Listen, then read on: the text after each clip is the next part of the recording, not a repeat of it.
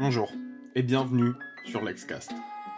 Si les algorithmes sont parvenus à s'imposer comme symbole de l'efficacité et de la rentabilité dans le monde des affaires, il s'agit également d'un défi juridique, notamment pour le droit de la concurrence, destiné à assurer une compétition saine entre les entreprises. Nos outils juridiques traditionnels sont confrontés à une nouvelle manière de penser de la part des acteurs privés.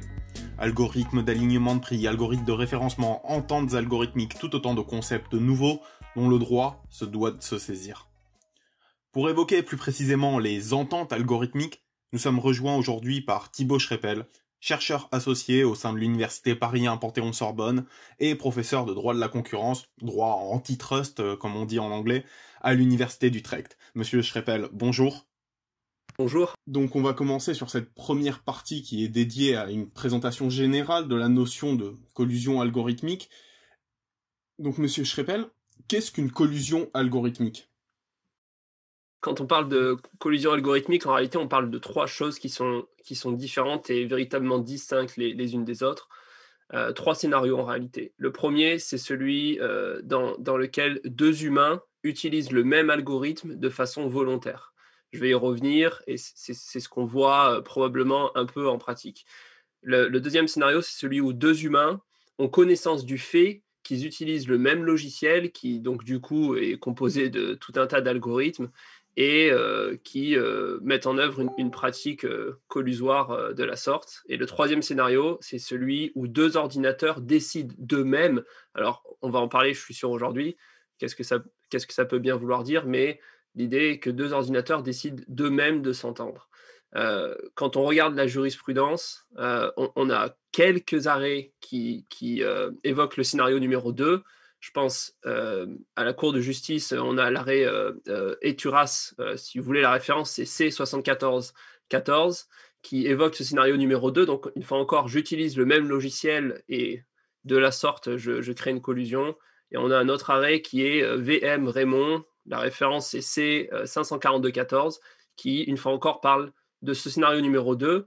Le scénario numéro 3, on va en parler aujourd'hui, mais qui agite beaucoup la doctrine, euh, pour l'instant a été prouvé possible dans des laboratoires, dans un environnement contrôlé, euh, mais en tout cas, au meilleur de ma connaissance, aucun arrêt, à travers le monde d'ailleurs, qui parle véritablement de ce scénario où deux ordinateurs d'eux-mêmes trouveraient que euh, le meilleur moyen de maximiser les profits soit une entente. Alors, dans ce scénario numéro 3, exactement, si ça arrivait dans, dans la vraie vie et pas dans des conditions euh, en laboratoire, comment ça fonctionnerait exactement? Alors, euh, tout dépend du, du système qui, qui, serait utilisé.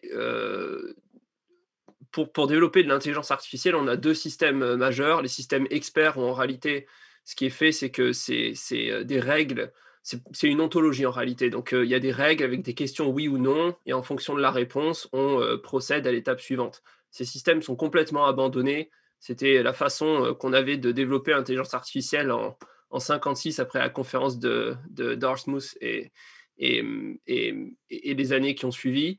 C'est abandonné. Désormais, quand on parle d'intelligence artificielle, on parle de, on parle de machine learning, d'apprentissage par machine. Et là, on a trois différents systèmes apprentissage, on a machine learning supervisé, non supervisé ou apprentissage renforcé. Je ne sais pas si vous voulez que je rentre dans ce détail, mais on pourrait imaginer que ces trois différents types de machine learning puissent être utilisés pour euh, ce scénario numéro 3. Euh, donc euh, l'idée de toute façon générale serait que les ordinateurs apprennent d'eux-mêmes que la meilleure façon d'atteindre l'objectif qu'on leur a fixé, qui pourrait être, si je suis une entreprise, de maximiser les profits, soit de s'entendre avec un autre euh, système de machine learning euh, qui serait euh, développé par une entreprise concurrente. Et cette, ce futur dans lequel les entreprises utiliseraient vraiment des algorithmes pour optimiser absolument tout, est-ce que c'est un futur souhaitable ou, bien y a-t-il trop de risques qui sont qui représentés par ces algorithmes? Les deux. de, toute façon, je pense qu'en réalité, c'est pas les juristes qui vont décider et c'est probablement bien que ce soit pas les juristes qui décident. Je pense que l'idée que que on entend souvent les juristes se plaindre du fait que le droit soit derrière la technologie et qu'on soit toujours avec un temps de retard. Je pense qu'en réalité c'est plutôt bien. Euh, j'aimerais pas un monde où le juriste a toujours un temps d'avance sur la technologie et essaie de, la moduler euh, à son image de juriste. Donc de toute façon, on n'a pas le choix, ça va arriver. Il y a des risques, c'est sûr, et on va en parler aujourd'hui, j'en suis sûr. mais ce dont on parle jamais, ou en tout cas très peu dans la littérature et dans, la doctrine concurrentielle, c'est les avantages que ça crée pour le consommateur. Je vous donne un exemple. vous avez sûrement entendu parler de, de GPT-3. je préfère le dire en, anglais parce que ça prête un peu moins à un pléonasme, mais mais l'idée, effectivement, de développer un système de machine learning qui puisse apprendre de lui-même et développer des méthodologies de, langage qui soient sophistiquées. Sur cette base, OpenAI, qui est derrière cette technologie, a annoncé en janvier un, nouveau système de machine learning qu'ils ont baptisé DALL-E, en référence à Dali, le peintre, et Wally, le, le dessin animé. Et en fait, l'idée, c'est que vous puissiez taper dans votre langage, donc admettons en français, une, instruction, par exemple, ils ont, ils ont donné un exemple, je veux une citrouille bleue sur un mur, et automatiquement, le, système de machine learning va vous générer une image comme si elle existait dans le monde réel. Et ça, ça crée une concurrence très forte à, tous les sites qu'on connaît, les GFI et compagnie qui stockent des images. Et finalement, euh, tout prêt à penser que le prix de ces, de ces stocks d'images, de, où ça vaut quand même 450 euros pour télécharger une image euh, en, grand format, soit mené à, réduire parce que euh, une intelligence artificielle arrive et fait concurrence. Donc il y a clairement un avantage pour le consommateur. Et ce que je voudrais dire d'ores et déjà, c'est que, bien entendu, en tant que juriste, on ne va pas passer notre temps à parler de ce qui fonctionne bien parce que parce que c'est pas là où, où, le juriste généralement est demandé. Mais le risque, si on essaie de réguler simplement l'aspect négatif qui est créé par l'intelligence artificielle, l'algorithme, le machine learning, peu importe comment vous préférez l'appeler, c'est que en le faisant, effectivement, on arrive à éteindre l'effet négatif, mais que par là même, on éteigne l'effet positif. Or, si on, essaie au, mieux possible de considérer à la fois l'aspect négatif et l'aspect positif, on peut effectivement se retrouver avec un éventail de solutions pour adresser seulement l'aspect négatif sans euh, impacter l'aspect positif. Et c'est pour ça, à mon sens, qu'il est important pour le juriste de bien connaître la technologie qu'il régule et de bien prendre en compte les aspects positifs que ça crée euh, pour la société, pour le marché, etc. Et c'est une fois encore quelque chose qu'on voit très peu dans la littérature qui parle des problèmes de, collision algorithmique. Euh, on, entend très peu parler ou on lit très peu quant à ces aspects positifs pour le consommateur. Et je pense qu'il y a un véritable risque à procéder de la sorte. Alors, vous venez de l'évoquer, donc il y a une certaine balance, euh, un certain équilibre à trouver euh, dans, la manière dont le droit doit se saisir de la question. Pour vous, le droit de la concurrence, s'est-il saisi correctement de ce phénomène? Euh, Peut-être. ce qui est sûr, c'est que, en tout cas, la littérature s'en est saisie, c'est le moins qu'on puisse dire. Euh, lorsqu'on entre les, mots-clés algorithme et collusion séparément dans, Google Scholar, on trouve 46 000 articles.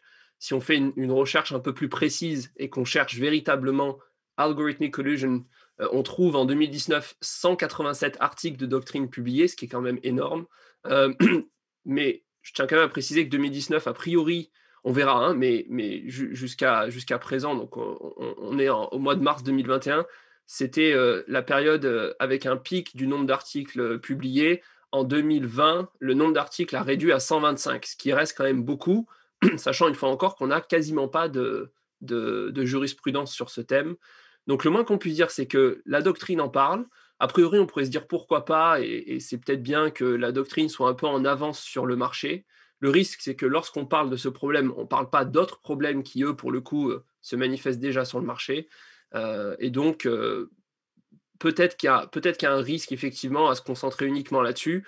On voit que finalement, c'est arrivé au sein des autorités de concurrence qui ont publié beaucoup de rapports et qui continuent de le faire sur ce thème, ce qui veut dire donc des ressources mises euh, sur ce thème des collisions algorithmiques qui certes existent dans des laboratoires pour le scénario numéro 3, mais, en tout cas peut-être que ça existe sur le marché, mais on ne le détecte pas. donc on en parle, c'est le moins qu'on puisse dire. Euh, dans une certaine mesure, c'est probablement positif. Je me questionne tout de même quand on fait de savoir euh, si, on n'en parle peut-être pas un peu trop. une fois encore, la, déconnexion entre la doctrine et la pratique, c'est pas quelque chose de nouveau. En droit de la concurrence, on a des phénomènes de mode. On parlait du big data beaucoup il y a, six ans, maintenant on en parle moins. On parlait de pay for, delay dans le domaine pharmaceutique. Il y avait très peu d'arrêts de justice, mais bon, voilà, c'était peut-être c'est voilà, des phénomènes de mode qui, s'enchaînent. pour en revenir au fond, il me semble que les algorithmes et en matière d'entente créent deux problèmes majeurs. Le premier, celui de la détectabilité. Comment effectivement je fais en tant qu'autorité pour détecter si des entreprises s'entendent seulement quelques secondes dans une journée? C'est très difficile et c'est un problème qui est important. Et le deuxième problème, c'est celui de la responsabilité. Comment effectivement est-ce que j'assigne la responsabilité si un jour le scénario numéro 3 euh, euh, se manifeste sur le marché? Euh, On est tout de même pas démunis de solutions. Il y, a un excellent livre qui a été publié il y a quelques années de cela par un professeur d'Oxford qui s'appelle Nick Bostrom, qui lui donne un éventail de solutions. Il détaille notamment le fait qu'on puisse agir sur la capacité de l'algorithme.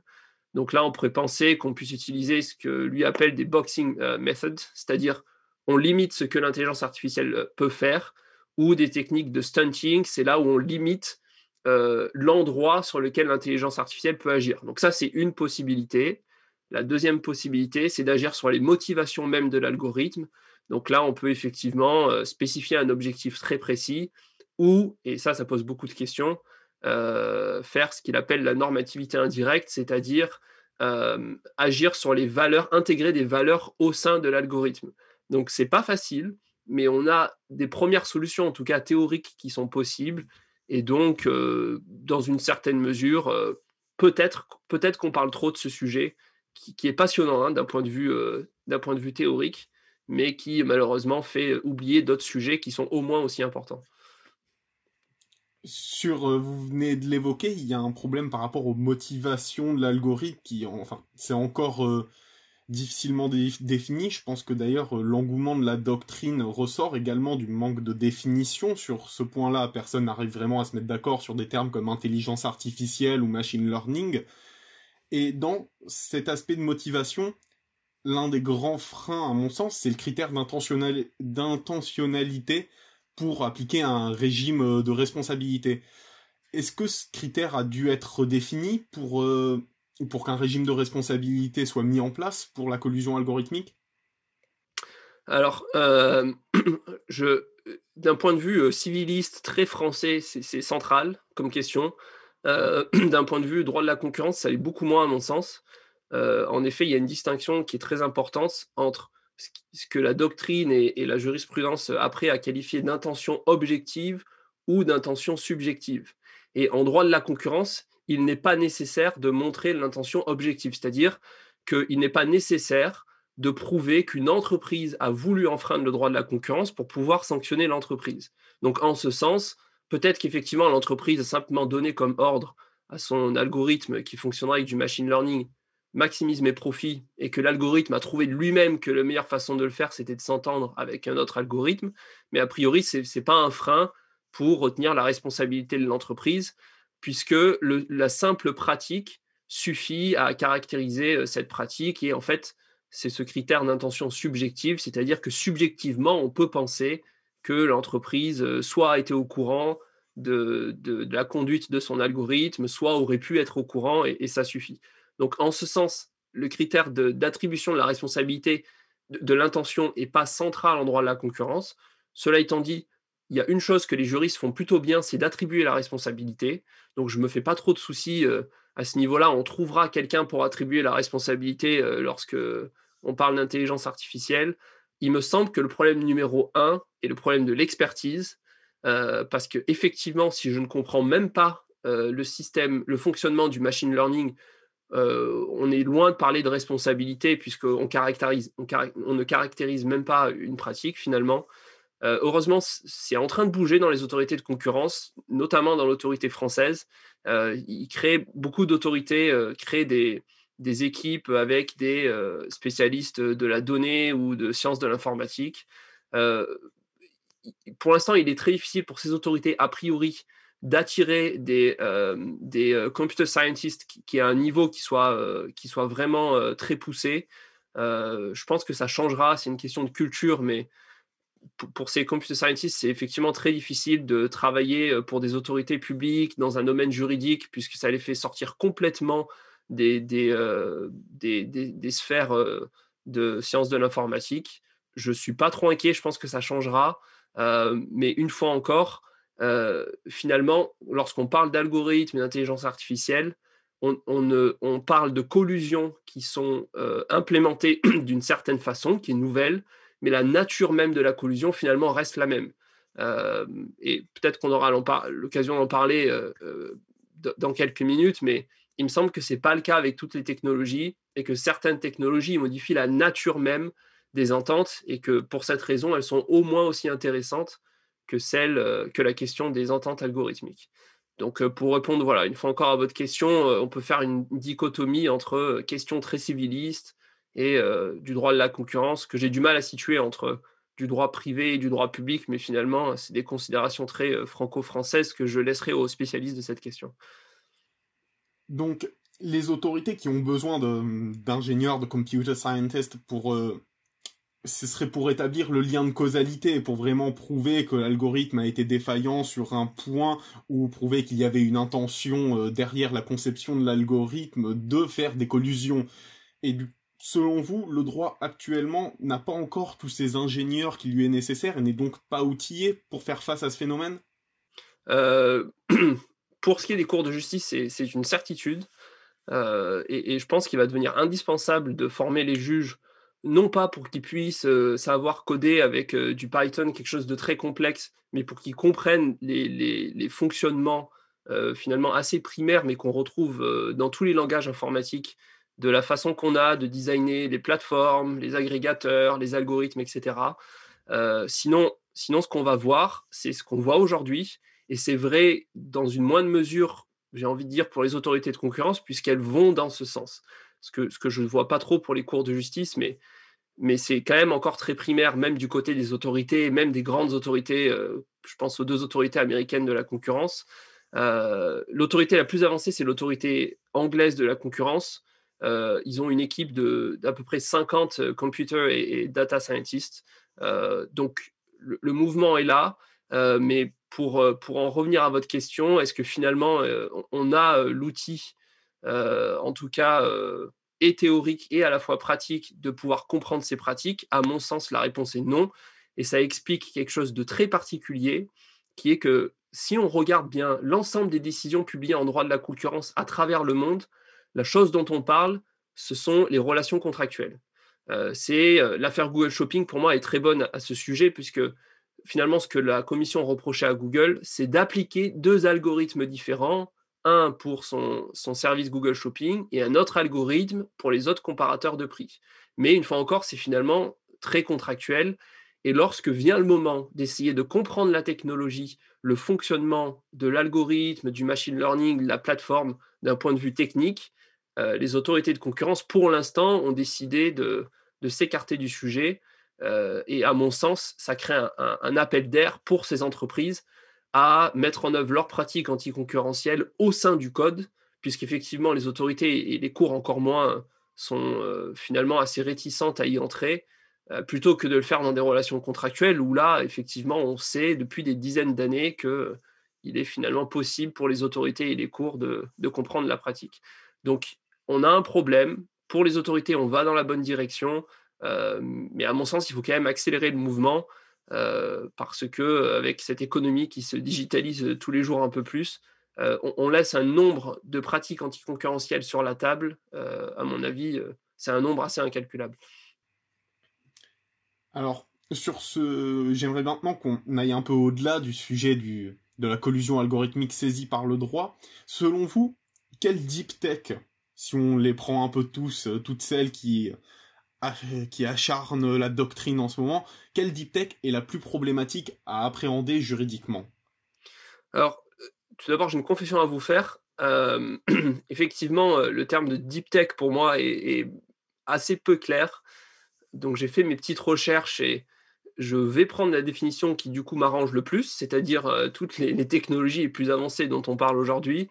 Et il y a, alors, l'ordinateur quantique, à mon avis, va poser des, problèmes en matière de protection de la vie privée, de partage des données, etc., qui vont être fondamentales. mais bon, c'est probablement pour encore quelques, années. on est a priori encore tranquille puisqu'on est vraiment au tout début du développement de ces ordinateurs quantiques avec un ordinateur chez Google qui sait le faire, un chez Microsoft, mais voilà, c'est encore très primaire. Une technologie qui est là, euh, et, qui, risque effectivement de, changer la façon que l'on a d'organiser notre société, euh, c'est celle de la blockchain. Euh, et à mon sens, cette technologie pose une problématique qui est pour le coup fondamentale pour le droit de la concurrence, c'est-à-dire que elle, peut potentiellement neutraliser toute, toute notre façon d'appliquer le droit de la concurrence et tous les mécanismes. Ce qui, une fois encore, n'est pas vrai, à mon sens, pour les collisions algorithmiques qui pose un problème de vitesse et d'attribution de la responsabilité, mais on est finalement au bout de la chaîne du raisonnement juridique. Sur la blockchain, c'est différent et, effectivement, ça l'est en raison de l'architecture de la blockchain. Euh, si je peux me permettre de, revenir un petit peu en arrière, quand on lit les papiers des cypherpunks des années 90, leur idée c'était d'échapper à l'état de droit et ils pensaient qu'ils pourraient le faire parce que leur identité serait protégée. Et on a tout un tas d'articles avec notamment un excellent livre qui est paru au MIT, euh, aux presses du MIT euh, il n'y a, pas très longtemps sur euh, Cypherpunk et, Pirates, qui explique bien ça et qui retrace un peu l'histoire du mouvement. Ce qu'on sait aujourd'hui, c'est que ça ne fonctionne pas. Sur Internet, vous êtes loin d'être anonyme, mais c'est potentiellement même l'inverse. On sait mieux qui vous êtes sur Internet que, que, dans, la, que dans, dans le monde réel. Et en réaction à ça, et ça, ça apparaît très clairement euh, dans le papier de Satoshi Nakamoto qui introduit le concept de blockchain, l'idée est de dire, OK, on va échapper à l'état de droit, c'est toujours l'objectif, mais on va le faire d'une façon différente, on va supprimer le contrôle. Ou en tout cas, on va supprimer toute verticalité dans la façon d'organiser une blockchain. Euh, si on y regarde de très près, on trouve des relations de contrôle, mais elles sont horizontales personne ne peut effectivement prendre, euh, par exemple, Bitcoin ou Ethereum et dire je vais changer le, logiciel, euh, je vais changer le registre. Il est impossible pour une personne de le faire. Et ça, à mon sens, euh, ça pose une question fondamentale, non seulement pour le droit de la concurrence, mais pour presque tous les autres pans du droit finalement, puisque lorsqu'on en arrive au moment d'essayer de théoriser le droit, en tout cas le droit de la concurrence, l'absence de contrôle fait tomber quasiment euh, l'ensemble de notre château de cartes euh, bâti au fil des jurisprudences. Si je prends simplement deux exemples, le premier, c'est le sujet auquel on applique le droit de la concurrence. Euh, comme vous le savez, le droit de la concurrence s'applique, alors il y a peut-être des petites exceptions, on l'applique à des individus, mais d'une façon générale, il s'applique aux entreprises. Et la façon en droit de la concurrence de définir une entreprise, c'est une zone de contrôle où le contrôle est vertical. Et c'est pour ça qu'en droit de la concurrence, on dit, écoutez, votre forme juridique, finalement, on n'en a que faire. Si on a deux entreprises, mais qu'une entreprise est une filiale de l'autre, elle fait partie, pour le droit de la concurrence, de la même entreprise. On a une seule et même entité. Or, une fois encore, sans contrôle vertical, ça veut dire qu'on ne peut pas déterminer la zone qui est celle de l'entreprise. Et donc, l'entité même, la fiction juridique euh, sur laquelle on applique le droit de la concurrence disparaît. Donc là, on a un challenge qui est fondamental. Et quand on en arrive au moment de la responsabilité, finalement, on a un autre, défi qui est, qui est absolument euh, euh, colossal à mon sens, puisque effectivement, on ne peut pas concevoir dans un état droit d'assigner la responsabilité à un sujet juridique qui n'a pas le contrôle sur euh, le fait ou l'acte juridique qu'on lui reproche.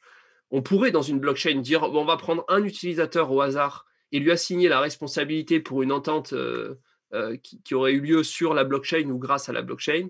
Mais si ce sujet ne pouvait pas empêcher l'entente, euh, à, quoi bon lui assigner la responsabilité? Ça, ne fait aucun sens.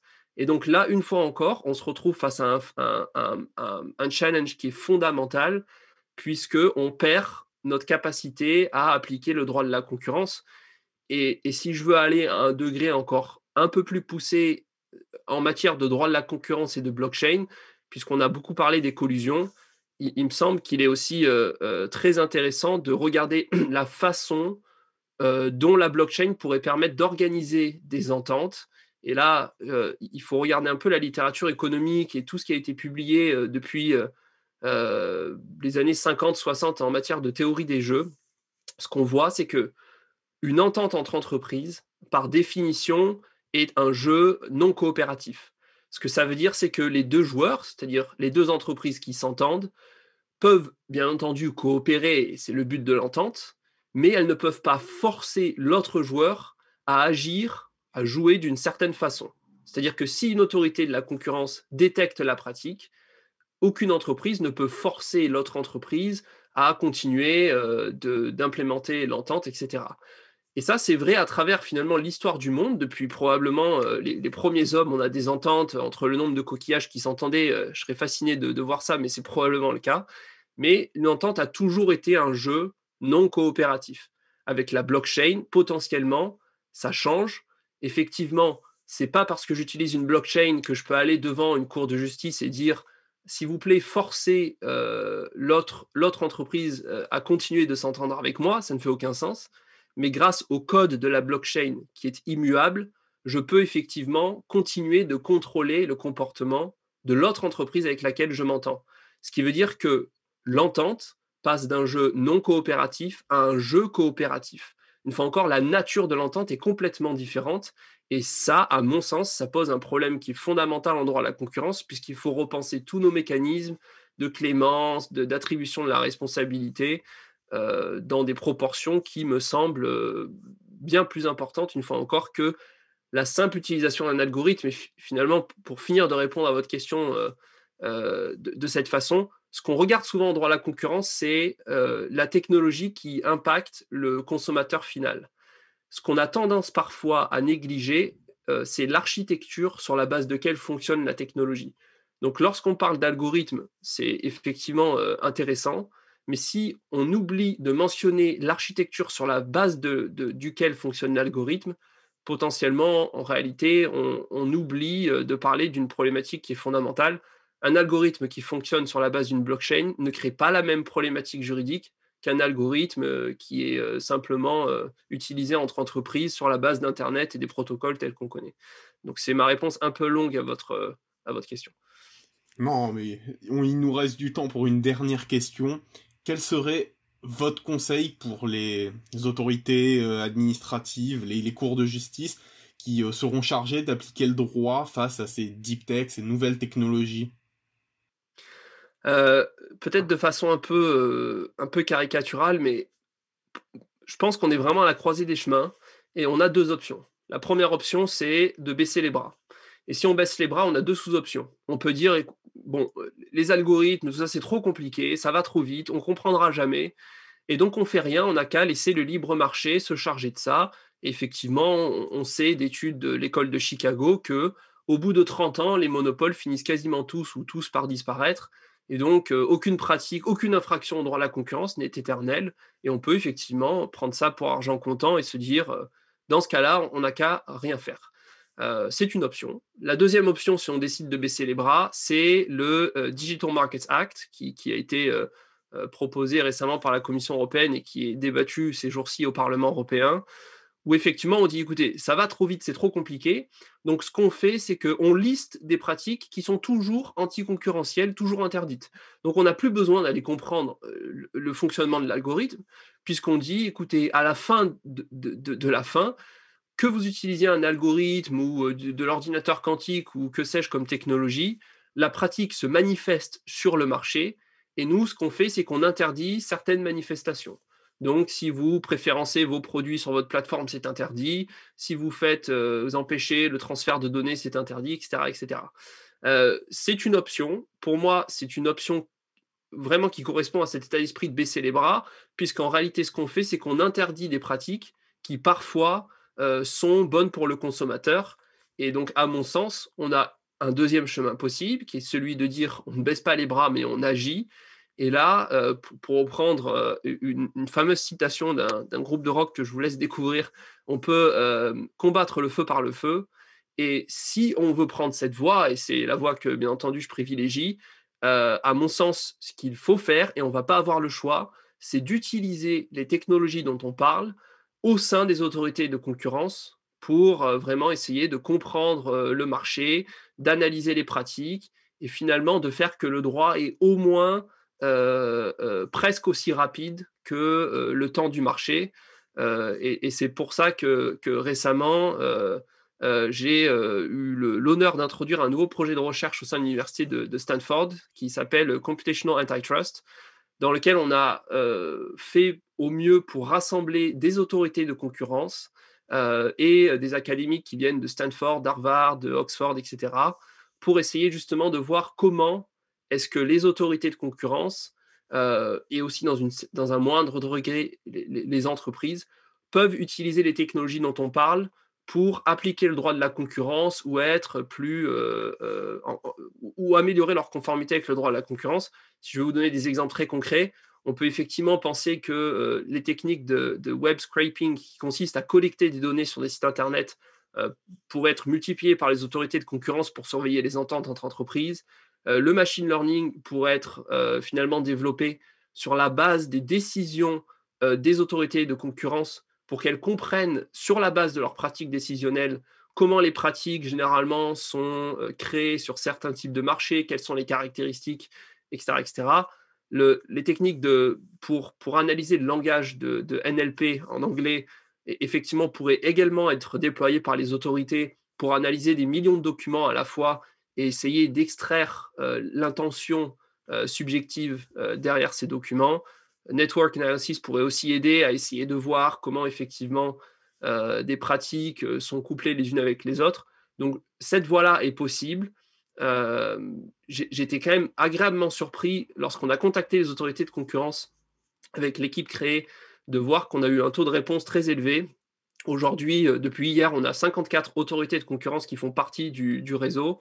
Euh, donc, il semble qu'il y ait un intérêt, mais qui, une fois encore, euh, me semble aller dans la direction euh, de, essayer de faire un effort de, compréhension quant à des technologies qui sont effectivement très complexes à comprendre. Et ça, de toute façon, un jour ou l'autre, ça va passer par une augmentation du budget des autorités de concurrence. Il ne faut pas croire que grâce à la technologie, on puisse résoudre le marché ou trouver une théorie du tout. C'est impossible. Aux États-Unis, ils sont en train de discuter d'augmenter le budget de la FTC et du Antitrust Division du euh, département euh, de la justice. Euh, il semble qu'il y, ait un consensus au sein des démocrates et des républicains. J'entends trop peu parler de ça, que ce soit pour le budget de la Commission européenne, de son unité concurrence. On, sait qu'ils font trop de contrôle des concentrations, ils s'en plaignent, ils n'ont pas le temps de faire des pratiques anticoncurrentielles. Je n'ai pas entendu parler de propositions de loi visant à augmenter le budget de l'autorité de la concurrence, mais ça me semble euh, absolument essentiel euh, et, un investissement, un retour sur investissement en plus euh, très élevé pour nous les consommateurs. Donc c'est ici un appel plus à nos législateurs et, et parlementaires qu'aux autorités de concurrence en elles-mêmes. Monsieur Schreppel, merci beaucoup d'avoir accepté de participer à ce podcast, d'avoir répondu à nos questions. Pour tous nos auditeurs, vous pouvez retrouver tous les liens pertinents dans la description de cet épisode et n'hésitez pas à nous suivre sur les différents réseaux. Merci beaucoup de nous avoir écoutés. À bientôt.